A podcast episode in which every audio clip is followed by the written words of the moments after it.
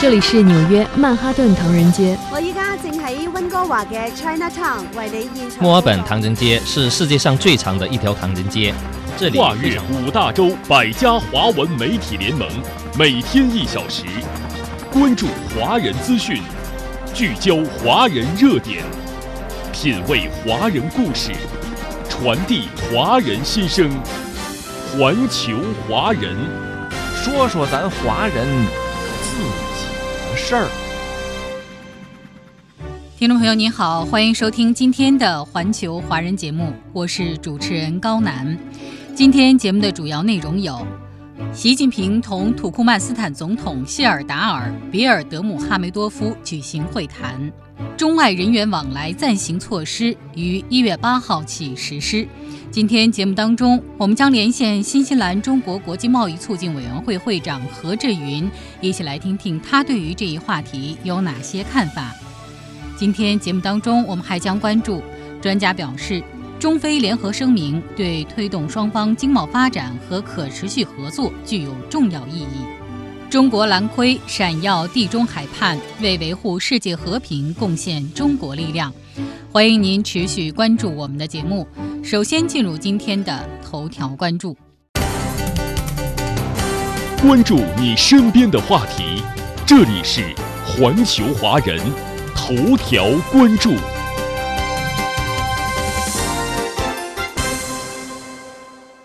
一月六号，中国国家主席习近平在人民大会堂同来华进行国事访问的土库曼斯坦总统谢尔达尔·比尔德穆哈梅多夫举行会谈，两国元首宣布将中土关系提升为全面战略伙伴关系。这是谢尔达尔·比尔德穆哈梅多夫就任总统后首次访华。一月六号又是中土建交纪念日，习近平表示：“我们将全面谋划中土关系下一步的发展。一到宣布啊，将两国关系提升为全面战略伙伴关系，意义也是特别重大。”习近平指出。中国共产党正在团结带领全国各族人民，以中国式现代化全面推进中华民族伟大复兴。土方正在积极推进土库曼斯坦复兴战略，中土两国理念相通、目标相似、利益相连，在发展振兴路上要携手努力，发挥互补优势，深挖合作潜力，实现共同发展。我愿同你一道，持续深化。中土全方位合作，推动构建中土命运共同体，使两国关系在更高水平上向前发展。习近平强调，中土构建命运共同体是在彼此尊重、坦诚互信、互利共赢的基础上，更好地深化互利合作，照顾彼此关切，巩固世代友好。双方要在彼此核心利益问题上相互支持，尊重各自走符合本国国情的发展道路。两国要加快发展战略对接，充分发挥中土合作委员会等机制作用，不断拓展合作的广度和深度，用实实在在的合作成果为两国关系提供支撑。面对国际和地区新形势、新挑战，双方应该深化执法安全、生物安全合作，共同打击三股势力，筑牢维护两国发展的安全屏障。双方要加强各领域、各层级交流，开展人文合作，深化人民感情，筑牢两国关系持续健康发展的民意和社会基础。习近平强调，双方要优先扩大能源合作。天然气合作是中土关系基石，扩大天然气合作符合中土双方战略和长远利益。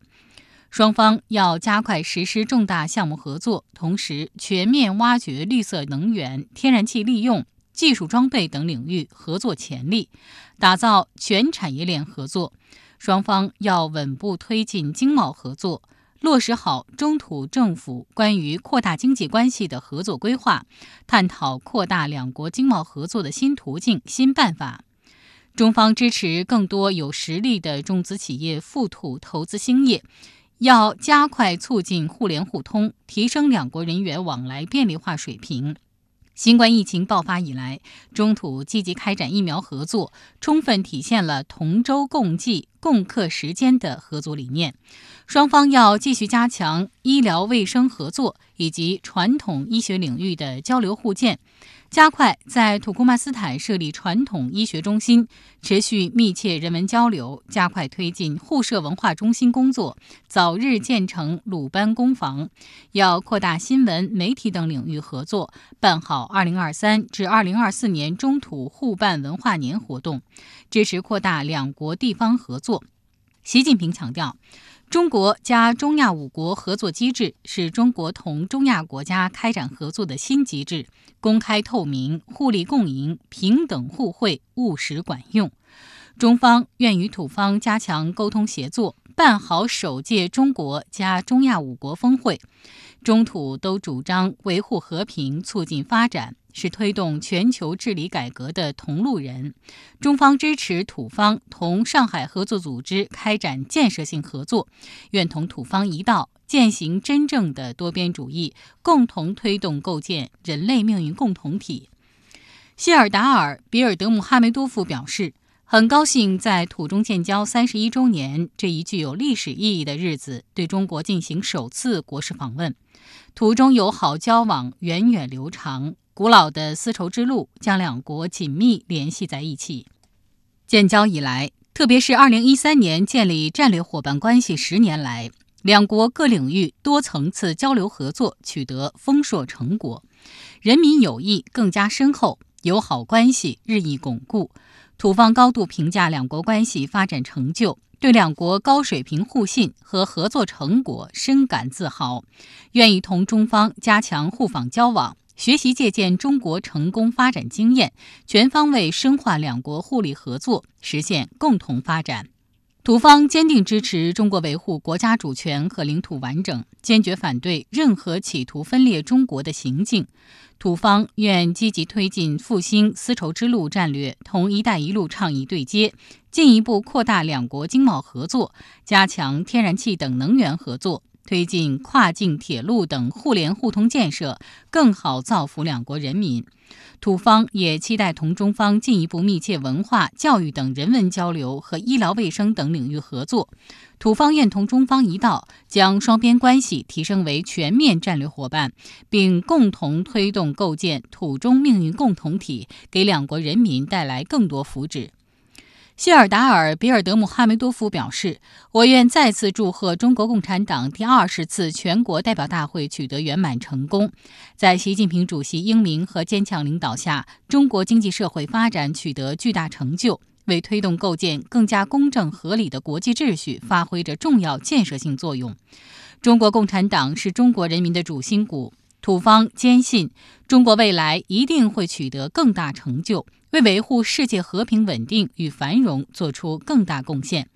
土方同中方在很多国际地区问题上拥有相同或相似观点，愿同中方加大相互支持，更加密切协作。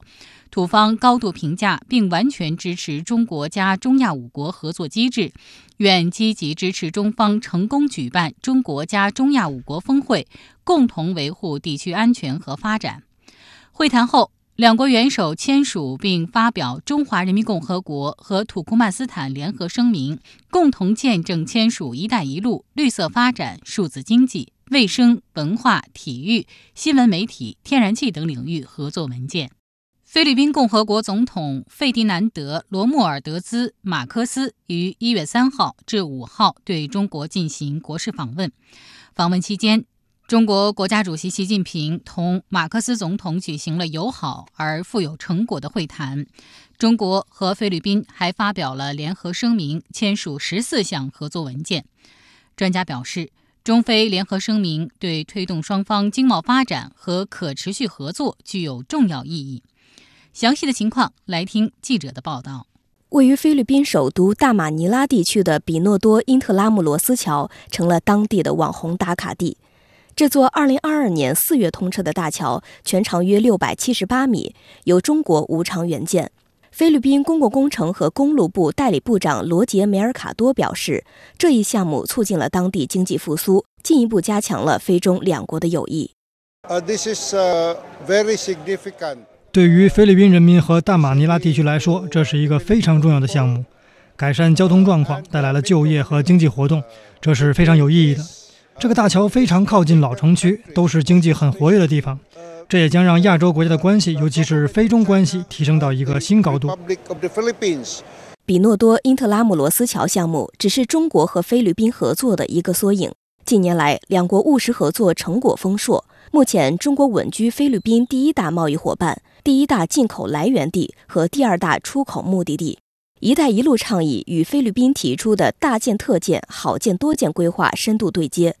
在救灾、基建、农业等诸多领域开展了近四十个政府间合作项目。根据刚刚发布的中非联合声明，双方将进一步深化基础设施建设合作。对此，中国现代国际关系研究院东南亚和大洋洲研究所副所长骆永坤认为，这些合作项目将给两国民众和产业带来实实在在的好处。通过这样的一些合作呢，我觉得未来这个随着基础设施项目的这种推动啊，这个项目的落地，基础设施沿线的一些一些合作区和一些新的合作规划，现在也在进一步的推进当中。相关一系列的这个产业的合作应该能够带动起来。所以说，我们可以期待未来随着基础设施这些合作的落地呢，中非这个产业的之间的对接也会进一步的增强，也会进一步的带动具体的一些企业之间的合作。根据联合声明，中国和菲律宾还将进一步发展双边贸易，争取恢复并超过疫前双边贸易额。中国社科院亚太与全球战略研究院研究员许立平表示，中国和菲律宾贸易互补性强，合作提升空间大。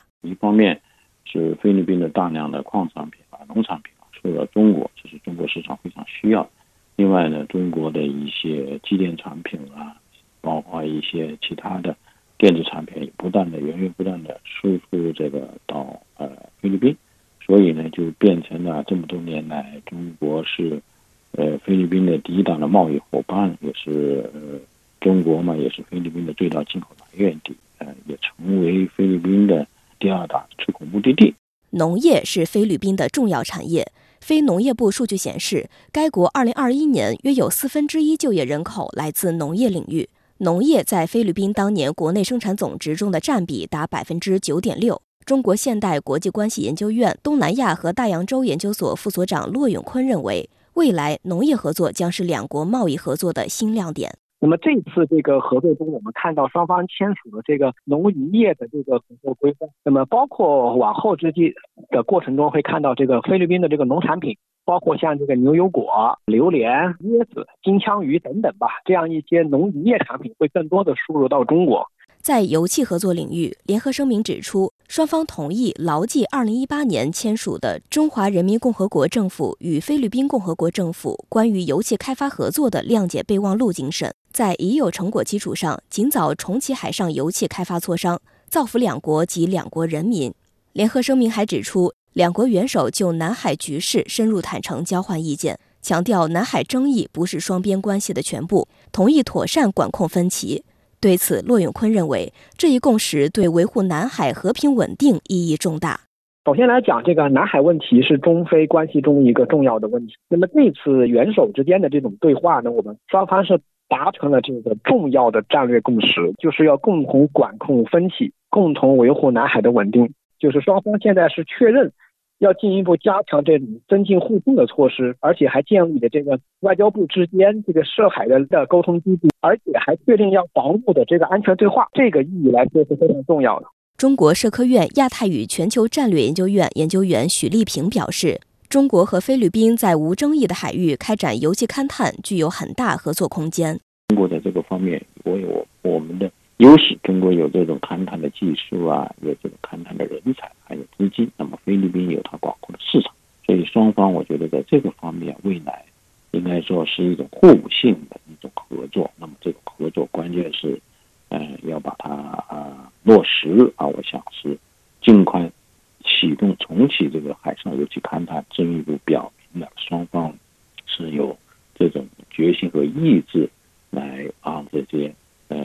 能源的合作啊，进一步的在呃走深走实。除了具体的合作项目，联合声明还明确了中国欢迎菲律宾加入全球发展倡议之友小组。双方将在双边和区域层面围绕落实全球发展倡议加强合作。专家认为，这将有助于维护区域和平稳定，对推动区域发展和经济的可持续合作贡献力量。中国现代国际关系研究院东南亚和大洋洲研究所副所长骆永坤说：“在全球现在这个这个百年变局加速演进这样一种背景之下，那么发展中国家更多的。”把这个精力集中在发展，而且中国跟发展中国家的这种，就是大家之间的这种愿望在加强，共识在增多，我们在共同的携手在维护这个地区的这种稳定。菲律宾和东南亚国家对这个全球发展倡议的这种支持，它这个重要的意义不仅仅在于促进双边关系，而且进一步会推动整个区域乃至全球的这种和平稳定，会维护全球的这种发展和经济的可持续合作。从这一点意义上来讲的话，这个全球发展倡议是具有国际性意义的。没有最遥远的距离，不问梦开始的地方，只有你关心的。从二零一六年开始，春节成为你开心的。妈，我拿到了健康。你用心的。大家好，我是你们的导游小丽，在广袤的东非草原，路过你的全世界，环球华人。近日，中国外交部发言人毛宁主持例行记者会，有记者提问：一月八号新冠病毒感染乙类乙管后，中方对入境人员采取何种防控措施？毛宁介绍，按照关于中外人员往来暂行措施的通知要求，一月八号起，来华人员在行前四十八小时进行核酸检测，结果阴性者可以来华，无需向中国驻外使领馆申请健康码，将结果填入海关健康申明卡即可。如呈阳性，相关人员应在转阴后再来华。对于入境人员健康申报正常且海关口岸常规检疫无异常者，可放行进入社会面；健康申报异常或者出现发热等症状的人员，由海关进行抗原检测，结果为阳性者，如果属于未合并严重基础疾病的无症状感染者或轻型病例，可以采取居家居所隔离或自我照护。接下来，我们就来连线新西兰中国国际贸易促进委员会会长何志云，一起来听听他对于这一话题有哪些看法。听到中国政府将于二零二三年一月八日开始实施新的出入境管理规定，作为海外侨胞感到高兴和欣慰。我们期待着早日回家。新的出入境防疫规定是在综合评估病毒变异、疫情形势和防控工作等基础上。做出的防控策略调整，简化了出入境手续，缩短了等待时间，体现了中国政府始终坚持人民至上、生命至上，调集一切资源，全力保护每个中国人和海外来华人士的生命安全和身体健康，为高效统筹疫情防控和经济社会发展，积极适应疫情防控新阶段、新形势、新要求。中国制定的新型冠状病毒感染实施乙类乙管后中外人员往来暂行措施，主要包括保留来华人员行前四十八小时核酸检测，取消来华人员入境后全员核酸检测和集中隔离，取消国际客运航班数量管控措施，进一步优化复工复产、商务留学探亲。团聚等外籍人士来华安排，逐步恢复水路、陆路口岸客运出入境，有序恢复中国公民出境旅游等。三年来，中国政府高效统筹疫情防控和经济社会发展，本着科学精准、因时因势的原则，持续优化疫情防控措施。中国将新冠病毒感染从乙类甲管调整为。乙类乙管方案将工作重心逐步从防控感染转向防重症、保健康，这是科学、及时、必要的。目的是最大程度保障人民生命安全和身体健康，最大限度减少疫情对社会经济发展的影响，有助于重振投资营商信心，恢复市场乐观情绪。中国将继续成为外资优先投资目的地。我周围的新西兰朋友纷纷表示，很高兴看到中国实施新的出入境管理条例，他们开始着手制定到中国旅游、商务考察的行程，同时欢迎中国游客来新西兰旅游经商。在黎巴嫩南部与以色列的边境地区，有一条由三百多个蓝桶连接而成、长度约一百二十一公里的蓝线。这是以色列军队二零零零年撤离黎巴嫩南部、结束占领后，由联合国划定的临时停火线，后被视作黎以之间的临时边界。这片区域因战争遗留下上千个雷场、数十万枚地雷，被当地民众视为死亡地带。就是在这片植被茂密、荆棘丛生、环境复杂的区域，中国维和官兵向险而生。以大无畏的勇气与死神掰手腕，为维护世界和平贡献着中国力量。接下来，我们就跟随总台记者王静修来认识一位两次前往蓝线执行扫雷任务的中国彝族官兵沙马士格。接下来，请听详细报道。地中海东岸的黎巴嫩，太阳刚刚升起，扫雷官兵们就起身前往黎巴嫩南部边境蓝线附近的雷场。今天他们的任务是清排雷带、地雷和未爆物。一路上，组长沙马士格不断强调着扫雷流程与注意事项。这片雷场是中东战争期间尼以双方冲突而遗留下来的，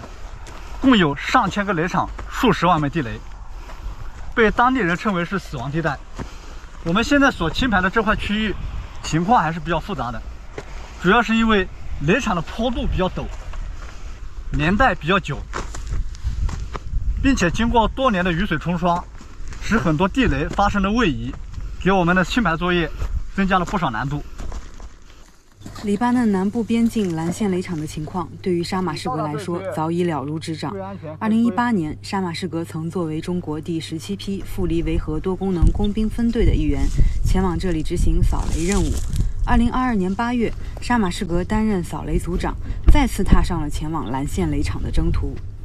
随着排除的未爆物越来越多，底气也就足了。出国维和，执行扫雷排爆任务，能够把平时训练的成果运用到实际工作中，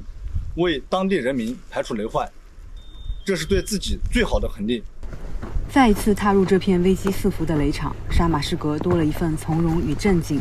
在一次扫雷作业中，官兵们发现作业图上三个标注雷区的点位都没有发现地雷。这就意味着遗失地雷的出现，也意味着风险的加大。沙马士格和组员重新调整清排计划，穿着厚重的作业服，小心翼翼展开作业。然而，还是没有发现信号源。这个时候，不仅考验我们的扫雷技术，更考验中国军人的责任和担当。我也在心里不断地提醒自己：冷静，冷静，再冷静，一点一点地往下挖，一直挖到探雷器发出微弱的报警声。在沙马士格的不懈坚持下，第二枚和第三枚遗失地雷也相继被发现，并得到妥善处置。作为扫雷组组长，沙马士格除了完成雷场的清排任务，还要保证每一名官兵的生命安全。部队第一天扫雷，便两次遇到雷下有雷、雷带外有雷的情况。这样复杂的情况，沙马士格也是第一次遇见。他让组员退出作业通道，自己上前面排除险情。组员安桂林说：“面对复杂雷情，他总是冲锋在前，排险解难，是我和战友们的坚强后盾。”再次回到黎巴嫩已经四个月了。在这期间，沙马士格带领官兵销毁地雷等未爆物一百七十余枚，清排雷场面积五百五十余平方米。在接下来的工作中，沙马士格将带领战友清排雷场封围区域，并前往下一块雷场继续执行扫雷任务。军旅生涯如果没有一段冲锋陷阵的岁月，是缺少些许韵味的。想在有限的时间里创造更大的价值，完成好扫雷任务，排除雷患，确保每一寸土地都安全，为维护世界和平。贡献中国力量。没有最遥远的距离，不问梦开始的地方，只有你关心的。从二零一六年开始，春节成为你开心的。妈，我拿到了健康。你用心的。大家好，我是你们的导游小丽，在广袤的东非草原，路过你的全世界，环球华人。